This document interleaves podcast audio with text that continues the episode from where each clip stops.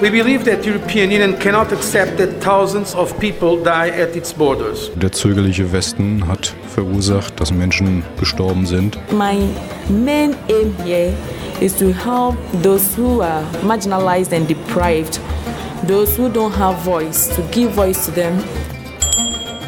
Global Lokal, das Loro-Magazin für Entwicklungszusammenarbeit in der einen Welt.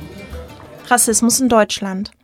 Die UN-Expertenkommission für Menschen afrikanischer Herkunft attestierte Deutschland in seinem Zwischenbericht strukturelle Diskriminierung. Am Montag hatte der Vorsitzende der Kommission Ricardo Sunga die Ergebnisse in Berlin vorgestellt.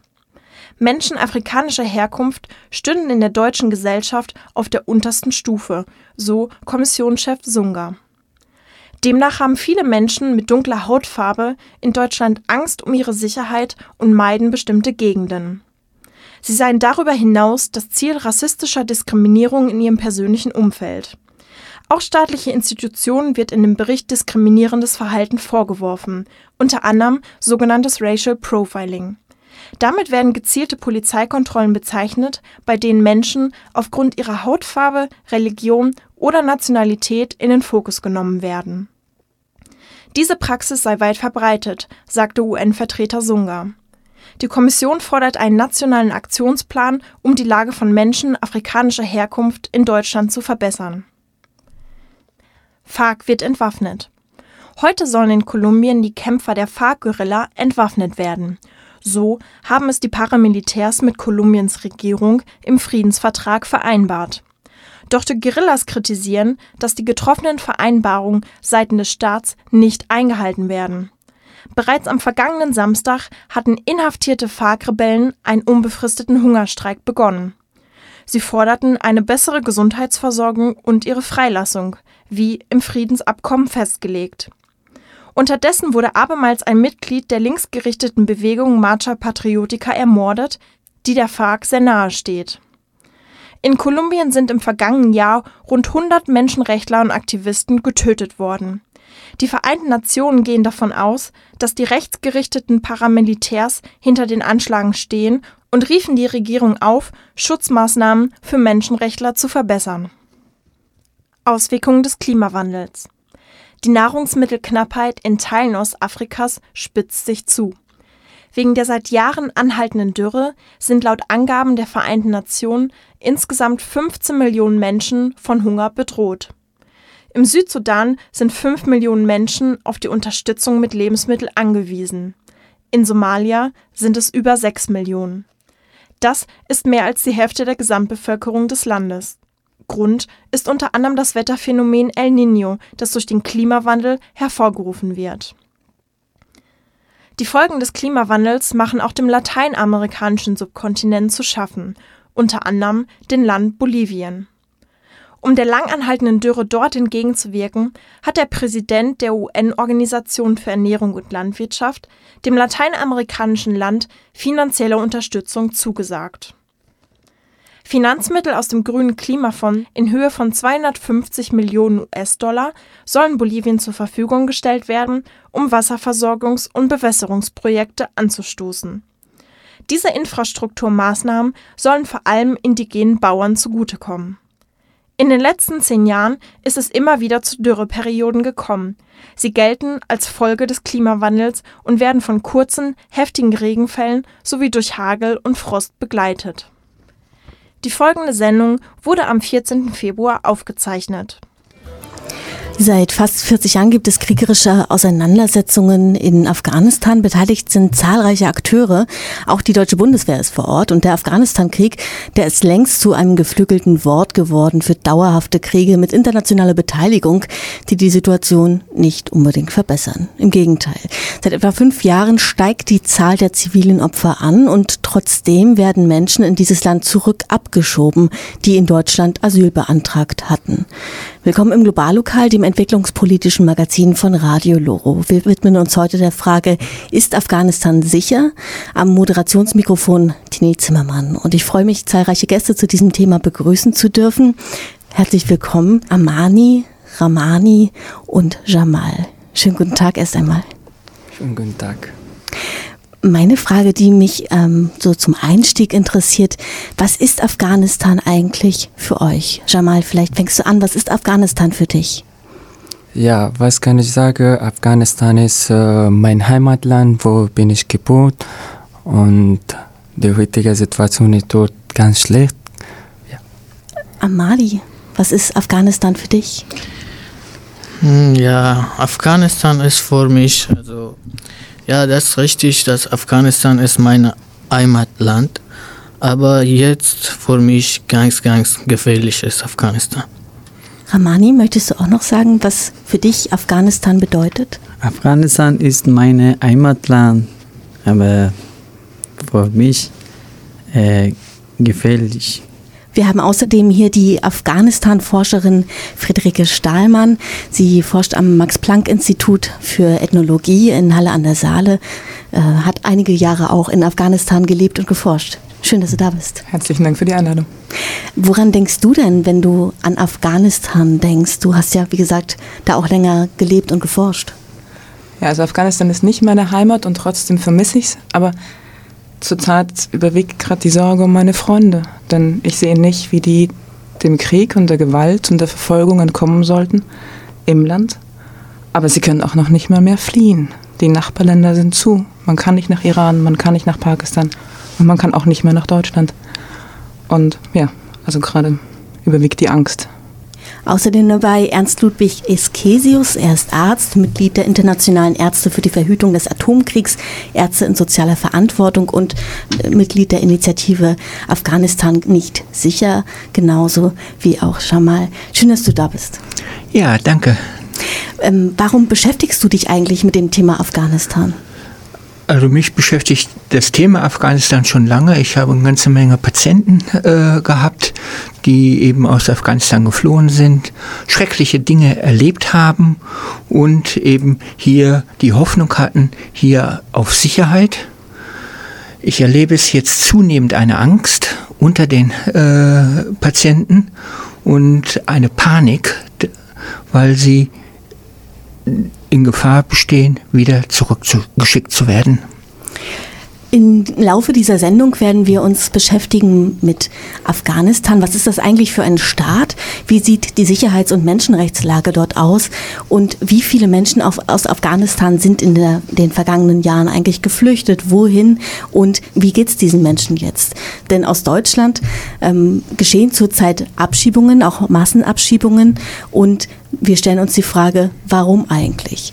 Was bewegt die Politik in Deutschland gerade dazu, Menschen nach Afghanistan abzuschieben? Und zu guter Letzt, wie können diese Abschiebungen gestoppt werden? Das heißt, wie kann politisch dagegen vorgegangen werden? Wir steigen ein mit Musik aus Afghanistan. Wir hören erst einmal rein.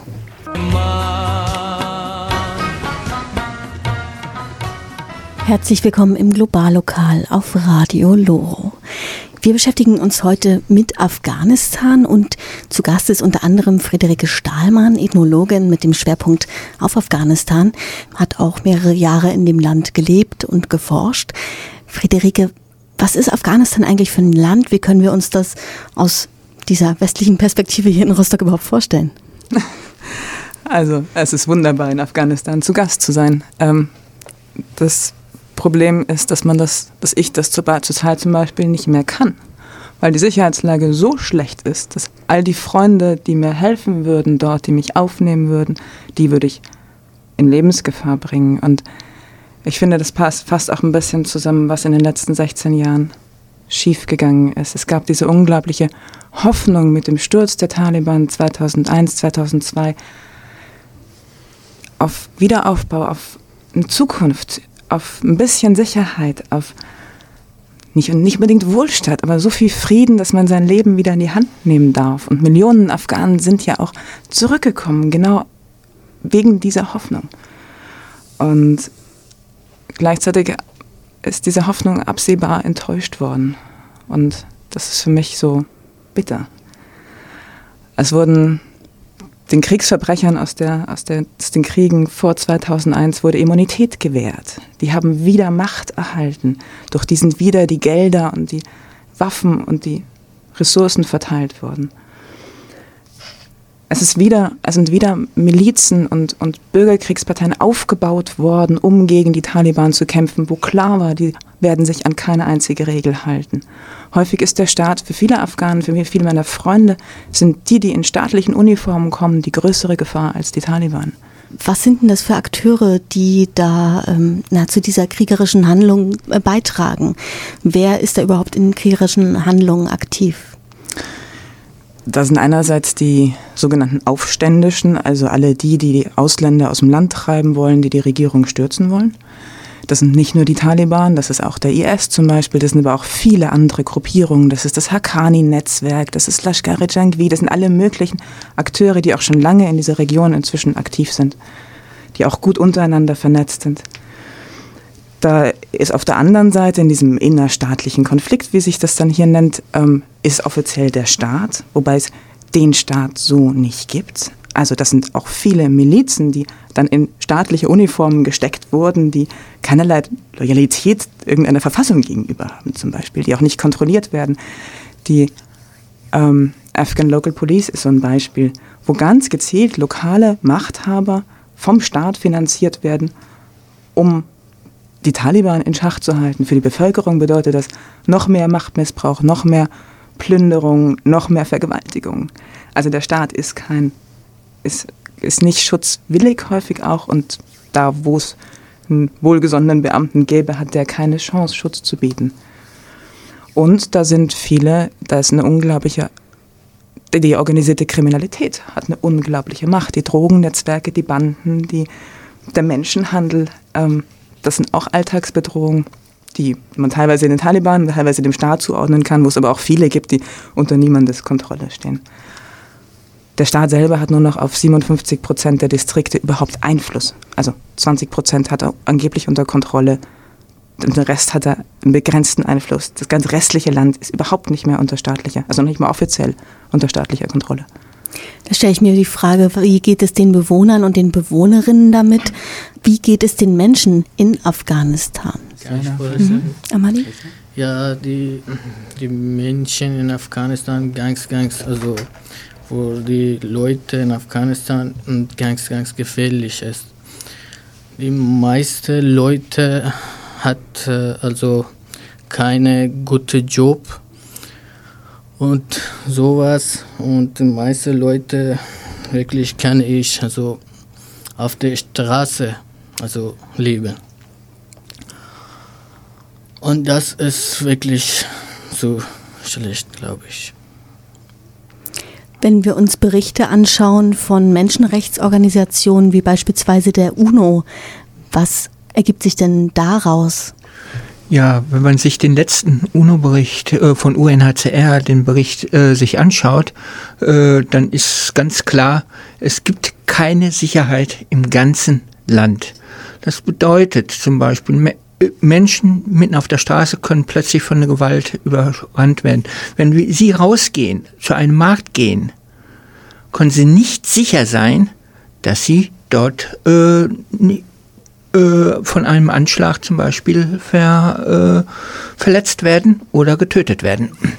Und das ist ja eine ganz bewusste Strategie der Taliban, dafür zu sorgen, dass ziviles, normales, alltägliches Leben nicht mehr möglich ist. Und deswegen sind ja nicht nur Journalisten und Menschenrechtsanwälte und Regierungsbeamte auch verfolgt, sondern und jeder, der sich ihnen widersetzt, also auch der einfache Bauer, der nicht möchte, dass sein Sohn da zum Selbstmordattentäter wird, aber es ist nicht nur diese gezielte Verfolgung, es ist auch die Botschaft an die Menschen, solange diese Regierung und die internationalen Kräfte an der Macht und im Land sind, werdet ihr nicht sicher auf den Markt gehen können, werdet ihr nicht sicher einen Bus benutzen können. Einfache Schulen, das sind keine politischen Einrichtungen. Das ist die Angst zu schüren. Und es ist ja nicht ein Attentat, es ist nicht ein Anschlag wie in Berlin. Es sind Hunderte täglich, überall. Das heißt, jeder weiß, es kann ihn jederzeit treffen. Die UN-Mission für Afghanistan, die verzeichnete im ersten Halbjahr 2016 beispielsweise auch den höchsten Stand ziviler Opfer des bewaffneten Konflikts seit 2009. Ähm, es wird da immer von einem Bürgerkrieg geredet. Was bedeutet das denn in diesem Zusammenhang, Friederike? Ähm, also einerseits bedeutet es, dass die Situation so schlimm ist, dass wir auch keine Zahlen haben. Die Zahlen, die es gibt, für die braucht drei unabhängige, überprüfbare Quellen. Das ist im Bürgerkrieg nicht möglich. Also was die Zahlen uns sagen, ist, dass es immer schlimmer wird. Gerade sagen uns die Zahlen, es trifft immer mehr die Menschen in den Städten, es trifft immer mehr Kinder und Frauen, also ganz offensichtlich zivile Personen. Das wissen wir. Wir haben keine verlässlichen Zahlen zu zivilen Opfern. Die Dunkelziffer ist unglaublich hoch. Wir haben keine Zahlen zu Opfern der verheerenden humanitären Lage. Also wie viele Menschen verhungern, wie viele Menschen an der Ruhr sterben, wie viele Menschen durch verseuchtes Trinkwasser bedroht sind. All das ist offen. All das wissen wir nicht. Das bedeutet unter anderem, dass man keinen Zugang mehr hat. Dass ich nicht mehr ins Land kann, ohne meine Freunde zu gefährden. Und damit auch keine unabhängigen Quellen von außen mehr, keine Kontrolle von außen mehr da ist. Seit etwa 30 Jahren war das Rote Kreuz in Afghanistan tätig. Ähm, Anfang Februar gab es ähm, einen Anschlag auf sechs Mitarbeiter des Roten Kreuzes und die Hilfsorganisation hat daraufhin ihre Arbeit in Afghanistan vorerst eingestellt. Was bedeutet das denn für die Arbeit dieses Roten Kreuzes und was bedeutet das auch für die Situation im Land, Ernst Ludwig Eskesius? Also die, das Internationale Rote Kreuz ist ja eine sehr erfahrene äh, Organisation, gerade auch in Kriegsgebieten. Und wenn die schon ihre Arbeit einstellen, bedeutet, äh, dass sie befürchten, dass die Situation im Lande immer schlimmer wird und dass sie nicht mehr gewährleistet können, dass ihre Mitarbeiter sicher dort äh, ihre Arbeit tun können. Ja, das trägt auch nicht gerade dazu bei, dass die Situation in dem Land sich verbessert. Ähm, selbst das Bundesamt für Migration und Flüchtlinge in Deutschland, das gibt so eine internen Herkunftsländerleitsätze heraus, ähm, bedeutet eben diese behördliche Einschätzung, wie die Lage in Ländern von Geflüchteten ist. Ähm, für Afghanistan heißt es, ähm, dort herrscht in Teilen ein innerstaatlicher bewaffneter Konflikt in Form von Bürgerkriegsauseinandersetzungen und Guerillakämpfen zwischen afghanischen Sicherheitskräften und den Taliban sowie anderen oppositionellen Kräften. Menschenrechtsverletzungen seien weit verbreitet und würden kaum verfolgt. Die Versorgung mit Lebensmitteln sei schwierig und grundsätzlich hätten zwar die meisten Menschen Zugang zu Nahrung, so heißt es in dieser Einschätzung, doch immerhin die Hälfte aller Kinder in Afghanistan seien durch Mangelernährung langfristig geschädigt und seit der zweiten Jahreshälfte 2012 steige da die Zahl der zivilen Opfer an. Das sind alles Gründe, warum Menschen aus Afghanistan flüchten. Jamal, eine sehr persönliche Frage, aber warum bist du denn aus Afghanistan geflüchtet? Ja, kann ich sagen, dass äh, das war ein Todesstrafe für mich in Afghanistan und mein Leben war gefährlich dort und habe ich keine andere Wahl und dann bin ich geflüchtet nach Deutschland und jetzt bin ich hier in Deutschland seit zwei Jahren. Da bist du nicht ganz allein. Also wie viele Menschen leben ungefähr äh, in Deutschland, die aus Afghanistan geflüchtet sind? Gibt es da verlässliche Zahlen? Also ganz verlässliche Zahlen gibt es nicht, aber äh, man schätzt so ungefähr 200 bis 250.000 hier in Deutschland. Allerdings ist deren Verbleib in Deutschland jetzt gefährdet. Die Bundesregierung sagt, in Teilen ist Afghanistan sicher. Was bedeutet das denn für die Menschen? Für die Menschen bedeutet es, dass sie in Deutschland gesagt bekommen, Afghanistan, also manche Gebiete in Afghanistan seien sicher. Alles, was wir an, auch von außen an Daten, an Einschätzungen haben, sagt, dass das dass dem nicht so ist. Afghanen wissen das natürlich noch mal viel detaillierter und aus eigener Erfahrung, dass dem nicht so ist. Und damit ist klar, man geht zurück in Krieg, man geht zurück in Verfolgung. Es werden ganz besonders gezielt auch die verfolgt, die hier um Asyl gebeten haben. Also politisch verfolgt, aber sie sind auch in einem unglaublichen Entführungsrisiko zum Beispiel. Also die, die im Westen waren, werden ganz gezielt auch angegriffen. Das ist eine zusätzliche Gefahr zu all den anderen. Und es, die Frage ist, womit sollte man überleben? Also als ich in den Winter in Afghanistan verbracht hatte, hat es minus 40 Grad. Da reicht eine, eine Lungenentzündung und man ist tot. Da reicht einmal im Zweifelsfall die Ruhe zu kriegen, die fast jeder auch mal hat in Afghanistan. Wenn ich dann kein Obdach habe, wenn ich dann nicht genug Nahrungsmittel habe, wenn ich kein Geld für Medikamente habe, dann ist das ein Todesurteil, auch wenn ich nicht von den Taliban gefunden wurde. Und das macht eine unglaubliche Angst. Also, ja. Möchtest du was dazu sagen, Jamal? Ja, ich will nur das sagen, wie Frau Friedrich hat gesagt, das ist die, eine Realität in Afghanistan. Und sie hat äh, das auf Deutsch gesagt, wenn wir sagen als Flüchtling, vielleicht niemand kann glauben uns, aber wie sie hat gesagt, vielleicht jemand das kann besser verstehen, das wie geht in Afghanistan, wie ist Leben in Afghanistan und wie gefährlich, gefährlich ist das Leben in Afghanistan und wie wünscht die Leute in Afghanistan. Und ganz besonders die jungen Leute oder die junge Generation, wie die Wunsch. Wobei ja den Betroffenen eigentlich da Glauben geschenkt werden müsste. Dem steht gegenüber 12.000 Menschen sind ungefähr jetzt von Abschiebungen bundesweit bedroht. Allerdings auch diese Zahl, die kann sich schnell verändern, haben wir im Vorgespräch schon geklärt. Ja, also viele Verfahren laufen ja gerade und es ist noch völlig offen, wie die ausgehen werden, was die Gerichte jetzt auch sagen werden. Ein ganz großes Problem ist, dass es natürlich nicht genug Anwälte gibt und nicht genug Unterstützung gibt, um dafür zu sorgen, dass die Leute tatsächlich eine Chance haben, ihre Rechte auch einzufordern, ihr Recht auf Asyl einzufordern. Das geht nicht von alleine. Dafür braucht es viele Hände und Köpfe, die da unterstützen. Das stellt das System von alleine nicht sicher. Und damit werden auch viele, die jetzt diese Unterstützung nicht haben, in einem Gerichtsprozess keine Chance haben. Und das sind ganz viele, also muss, muss erwartet werden, dass es demnächst noch sehr viel mehr sind, die von der Abschiebung bedroht sind. Besonders bedroht sind genau diejenigen, die besonders schreckliche Dinge erlebt haben. Traumatisierte Menschen können praktisch gar nicht den Anforderungen im Asylverfahren äh, gerecht werden, es sei denn, sie werden begleitet, vorbereitet, äh, wirklich äh, dort mit ihnen durchgesprochen, was ihre Fluchtgründe waren. So von alleine reden diese Menschen nicht über das, was sie an schrecklichen Dingen erlebt haben. Das wissen wir, das wissen wir aus unserer eigenen Geschichte.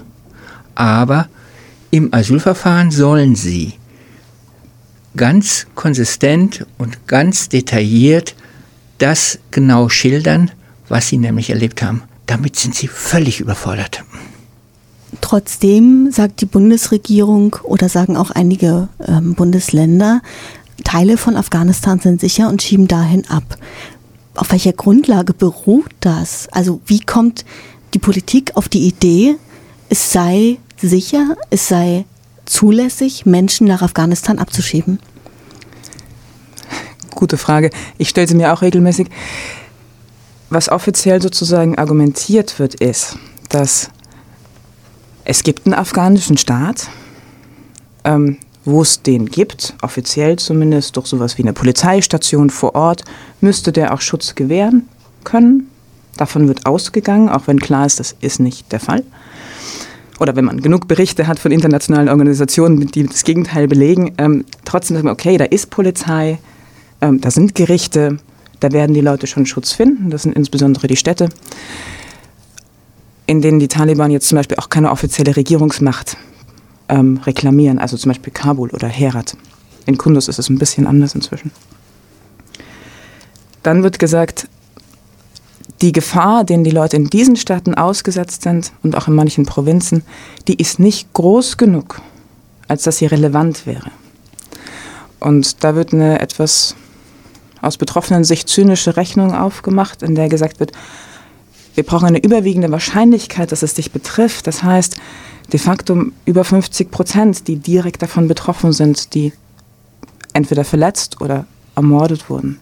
Das ist diese genannte theoretische Gefahrendichte, ne? also die Wahrscheinlichkeit, Opfer des bewaffneten Konflikts zu werden für die Stadt Herat, die du eben schon genannt hattest, ähm, wenn da Einwohnerinnenzahl und die Zahl der Opfer zusammengerechnet werden fürs Jahr 2014, beträgt die Wahrscheinlichkeit beispielsweise durch Kämpfe zu sterben nach Angaben der Bundesregierung des äh, Bundesamtes für Migration und Flüchtlinge 0,02 Prozent. Und damit sagen die betreffenden Stellen, ähm, sei die Wahrscheinlichkeit nicht gegeben, dass es unsicher sei. Da ist ein Problem, wie ich vorher schon gesagt hatte, dass wir keine Zahlen haben. Also überhaupt gar nicht wissen, wer aller betroffen ist.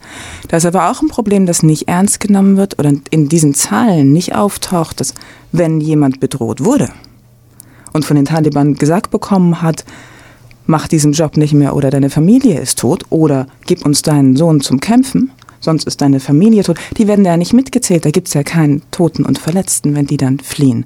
Und über 600.000 Menschen sind letztes Jahr innerhalb Afghanistans geflohen und wurden dann noch registriert. Auch da ist die Dunkelziffer sehr viel höher. Diese Unausweichlichkeit, dass man, niemand, dass man zum Beispiel den Taliban nicht entkommen kann im Land, sorgt ja dafür, dass Drohungen auch ernst genommen werden müssen, aber sie tauchen nicht in dieser Gefahrendichte auf, sie tauchen nicht bei den Toten und Verletzten auf. Wenn man nur die Zahlen nimmt, dann hätte man aber auch keinen Grund gehabt, aus Stalingrad zu fliehen im Zweiten Weltkrieg. Also nur die Zahl alleine ist tatsächlich eine sehr zynische Rechnung. Ganz abseits davon, dass es eben Menschen da auf Zahlen äh, einfach reduziert werden. Ähm, aber auch diese Zynik, die kommt auch heraus in dem Interview des MDR, die der Sender geführt hat mit dem bayerischen Innenminister Joachim Herrmann von der CSU. Ähm, da lautete eine Einschätzung von Joachim Herrmann, wir muten unseren eigenen Soldaten zu, dort im Einsatz zu sein, dann ist es auch zumutbar, dass Menschen in ihre Heimat dorthin zurückkehren und auf die Frage hin, ähm, dass ja durchaus Urlaubsreisen äh, deutschen Touristen abgeraten wird. Äh, in Afghanistan meinte er, es sei ein Unterschied, ob ich Deutsche warne, dort Urlaub zu machen oder ob es jemanden, der aus diesem Land stammt, zumutbar ist, dorthin zurückzukehren.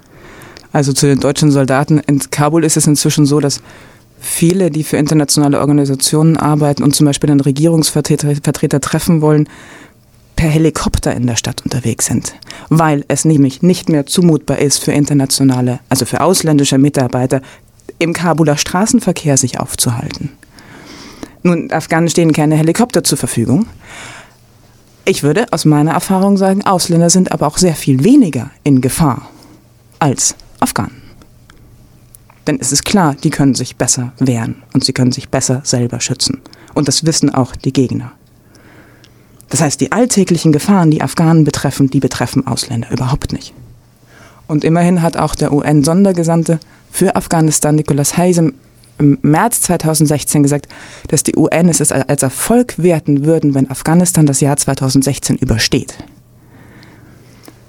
Also, Zukunftsaussicht, die Erwartung, was demnächst passiert. Es wäre tatsächlich ein Unterschied, wenn man sagt, es gab jetzt eine Naturkatastrophe, jetzt gerade können wir die Leute da nicht hinschicken. Wenn sich die Lage da wieder stabilisiert hat, dann kann man jemanden da wieder hinschicken. Aber das ist ja nicht absehbar. Alle gehen davon aus, es wird konstant schlechter. Und trotz dieser Lage ähm, sollen eben Abschiebungen stattfinden. Es ist kein Einzelfall. Auch nach Tunesien, nach Algerien, nach Marokko finden Abschiebungen statt, obwohl die Menschenrechtslage dort als schwierig angesehen wird. Ähm, was heißt das eigentlich, diese Abschiebung, dieses, diese Methode Abschiebung? Was bedeutet das für die Betroffenen? Also für die Betroffenen ist es zunächst einmal eine Gewalt. Es ist staatliche Gewalt, die verordnet ist. Davon müssen wir ausgehen. Es ist kein Spaziergang. Es ist nicht einfach nur in ein Flugzeug sich setzen und äh, dort irgendwo anzukommen. So wie wir das als Tourist gewohnt sind. Es ist Gewalt. Äh, Menschen werden nachts eingesammelt, werden in ein Lager gesetzt für einige Stunden, manchmal auch für Tage. In Zukunft soll es zentralisiert werden, damit es noch etwas besser läuft. Und die Menschen, die dort dann eben zurück müssen, werden in Angst und Panik versetzt. Das ist besonders für diejenigen, die schreckliche Dinge erlebt haben, kommen all die ganzen Erinnerungen, schrecklichen Erinnerungen wieder zurück. Es ist eine, für Menschen, die traumatisiert sind, ist es eine retraumatisierende Situation. Die gesundheitlichen Probleme nehmen zu die Verwundung, die seelische Verwundung äh, wird immer tiefer. Und ich habe eine ganze Reihe von Menschen erlebt nach einer Abschiebung. Und sie waren alle in einem sehr desolaten Zustand. sagt Ernst Ludwig Eskenius, Mitglied der Internationalen Ärzte für die Verhütung des Atomkriegs, Ärzte in sozialer Verantwortung. Diese politische Einschätzung, dass Abschiebungen nach Afghanistan jetzt notwendig seien, die wird allerdings nicht protestlos hingenommen. Bundesweit gibt es Kritik an den Abschiebungen nach Afghanistan. Ähm, da gibt es diese Feststellung, Afghanistan ist nicht sicher. Auch in Mecklenburg-Vorpommern gibt es ein Netzwerk, ähm, das das feststellt. Das hat schon mehrere Kundgebungen organisiert, unter anderem. Und unsere Redakteurin Mary war bei einer Kundgebung am 13. Januar dabei. Und äh, wir hören einen kurzen Bericht von dieser Veranstaltung.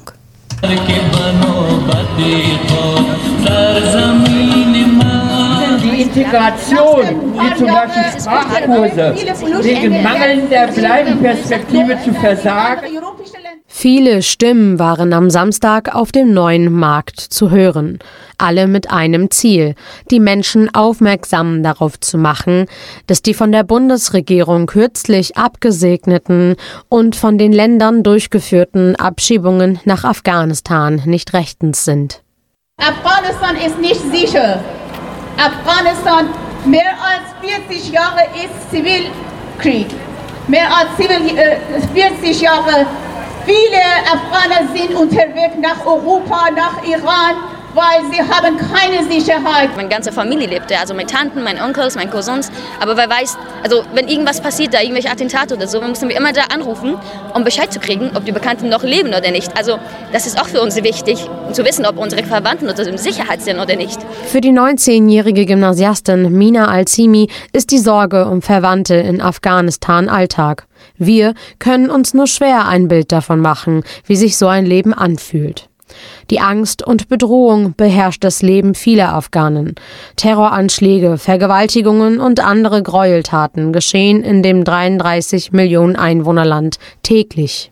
Es gibt diesen neuen Bericht, der ist von letzter Woche vom UNHCR, der ganz klar sagt, in Afghanistan ist ein kriegsähnlicher Zustand, bürgerkriegsähnlicher Zustand, ähm, nicht nur in Einzelteilen, sondern in so gut wie allen Landesteilen. Und doch hat die Bundesregierung beschlossen, auch minderjährige Afghanen abzuschieben.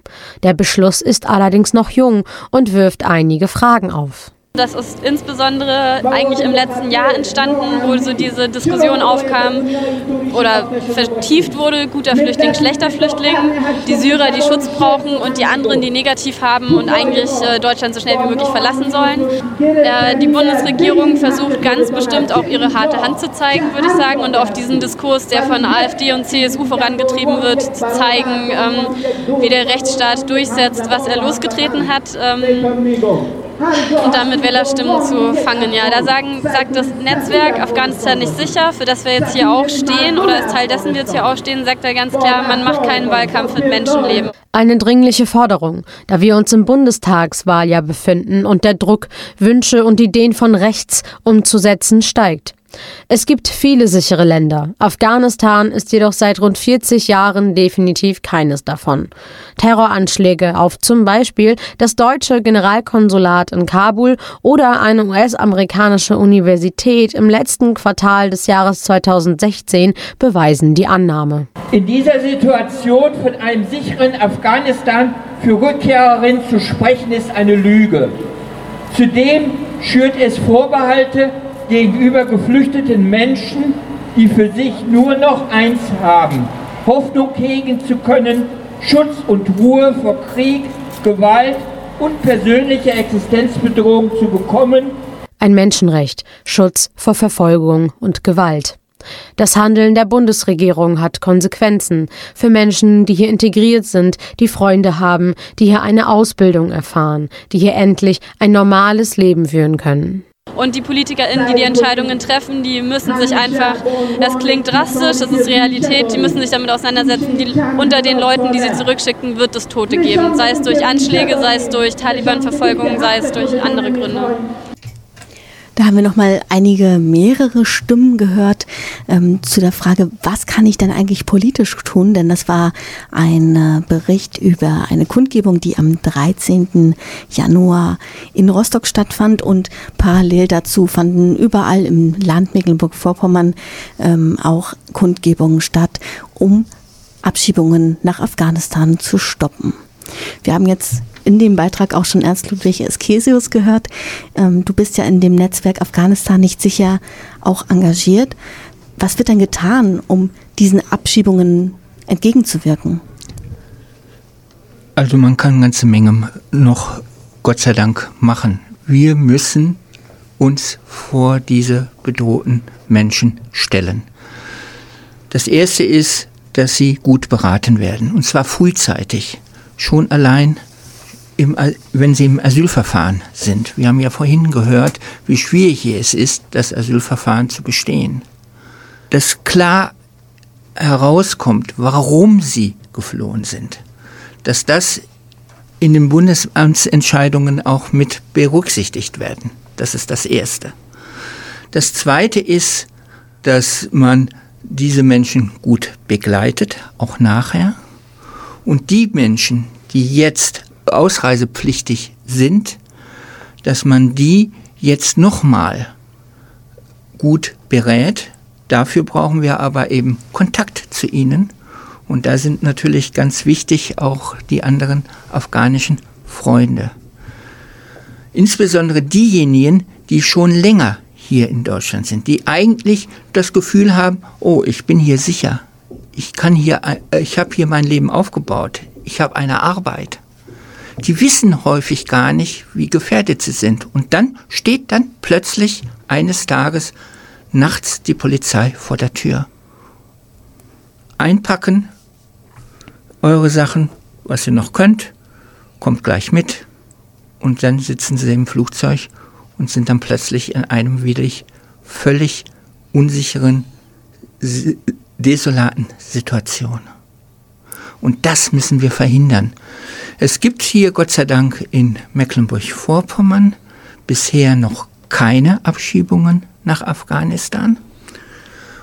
Und das möchten wir auch behalten. Deswegen gibt es einen offenen Brief an die Landesregierung, an den Ministerpräsidenten und an den Innenminister äh, der unterschrieben werden kann, der auch online unterschrieben werden kann. Es gibt daneben her eben, wie gesagt, Kundgebungen und man kann uns eben auch einladen in die Gemeinde, in die äh, Gruppen, damit wir über Afghanistan berichten können. Also es gibt eine Vortragsreihe, die abgerufen werden kann. Aber ganz wichtig ist, dass diejenigen, die eben jetzt ausreisepflichtig sind, dort erfasst werden und noch einmal beraten werden.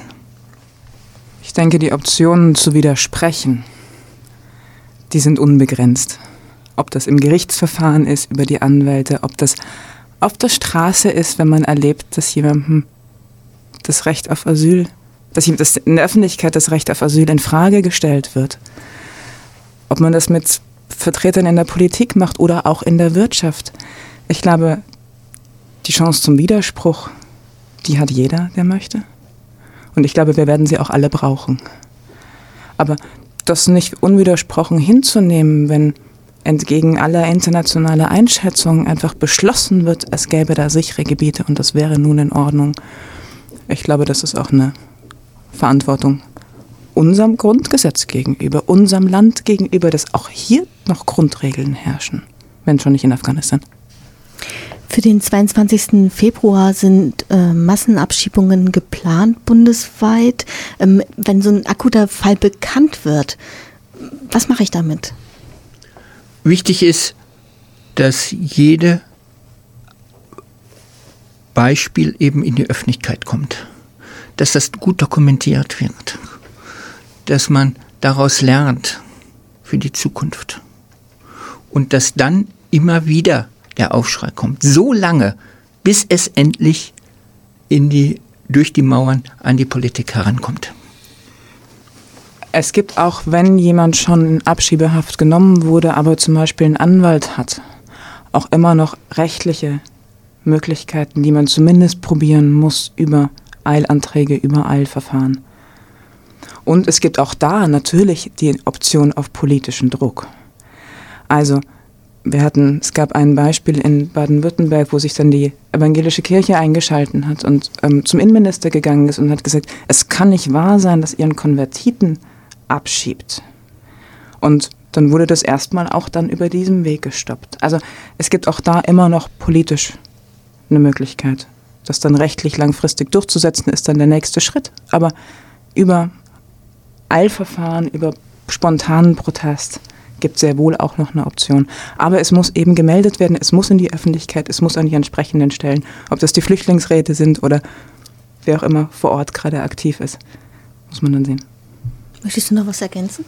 Äh, ja, zurzeit, wir sehen hier, zu viele Afghanen hatten eine Negativantwort vom Migrationsamt und die hatten eine große Angst vor der Abschiebung und die Hoffnung ist hier, dass äh, die Leute äh, hat vor die von deutscher Gesellschaft, dass die Leute Solidarität mit den Leuten, die hat Abschiebung oder die Negativantwort vom Migrationsamt.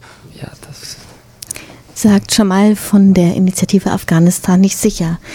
Wir haben festgestellt in dieser Sendung, sicher ist die Situation in Afghanistan sicher nicht.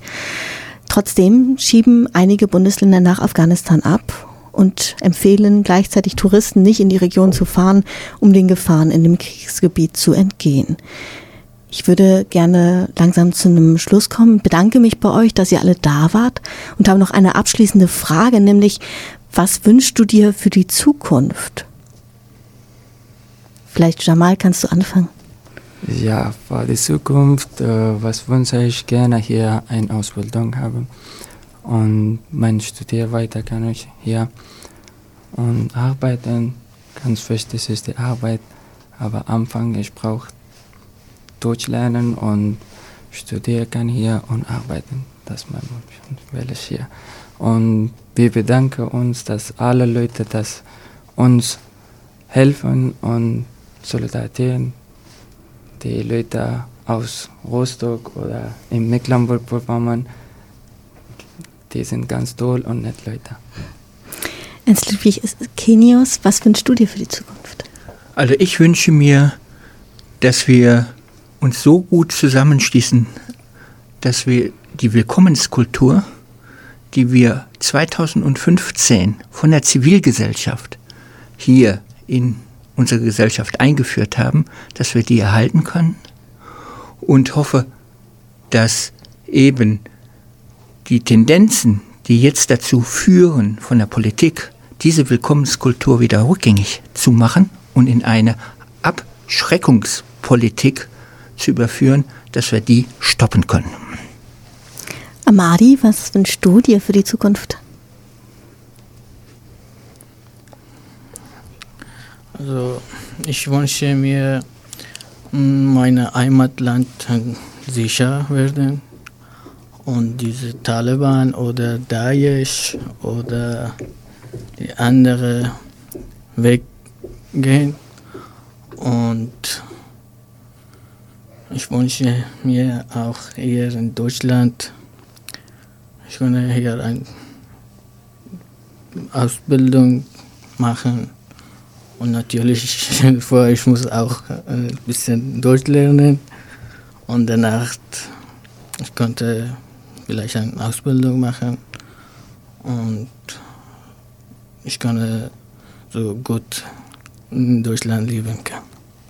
Friederike Stahlmann, was ist dein Wunsch? Ich habe mehrere Wünsche an der Stelle. Der eine wäre, dass die wenigen Afghanen, die es geschafft haben, nach Deutschland zu kommen, jetzt dann endlich eine Chance bekommen, ihr Leben in ihre eigenen Hände zu nehmen, das, dazu gehört auch, dass sie nicht von Deutschkursen ausgeschlossen werden, sondern eine reelle Chance haben, diese Sprache zu lernen, obwohl sie Afghanen sind und keine Syrer zum Beispiel. Ich würde mir für Afghanistan wünschen, dass sich nicht die 90er Jahre wiederholen, in denen die Menschen keine andere Chance hatten zu überleben, als sich einer Bürgerkriegspartei anzuschließen, sondern dass international ernst genommen wird, in welcher unmächtigen und ausweglosen Lage die Menschen sind und endlich die Grundlagen, die Ursachen für diese Konflikte auch außenpolitisch ernst genommen werden. Und zu guter Letzt noch Ramani, was wünschst du dir? Ich wünsche gute Deutsch sprechen und lernen, dann Ausbildung machen, dann arbeiten. Ich wünsche mir, dass all diese Wünsche in Erfüllung gehen. Ähm, bedanke mich, dass ihr hier wart und ähm, bin gespannt, wie sich der politische Protest noch entwickeln wird und ähm, hoffe, dass wir uns bald hier wiedersehen.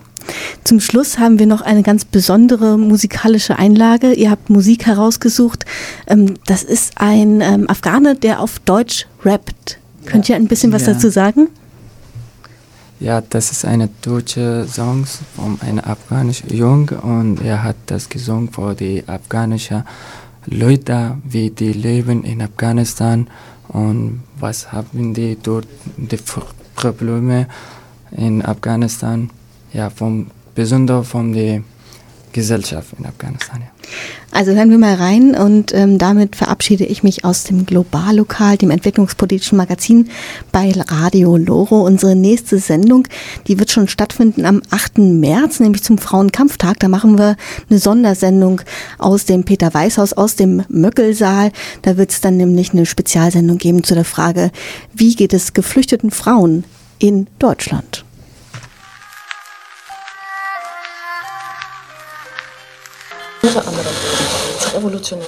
Diese Sendung wurde am 14. Februar aufgezeichnet.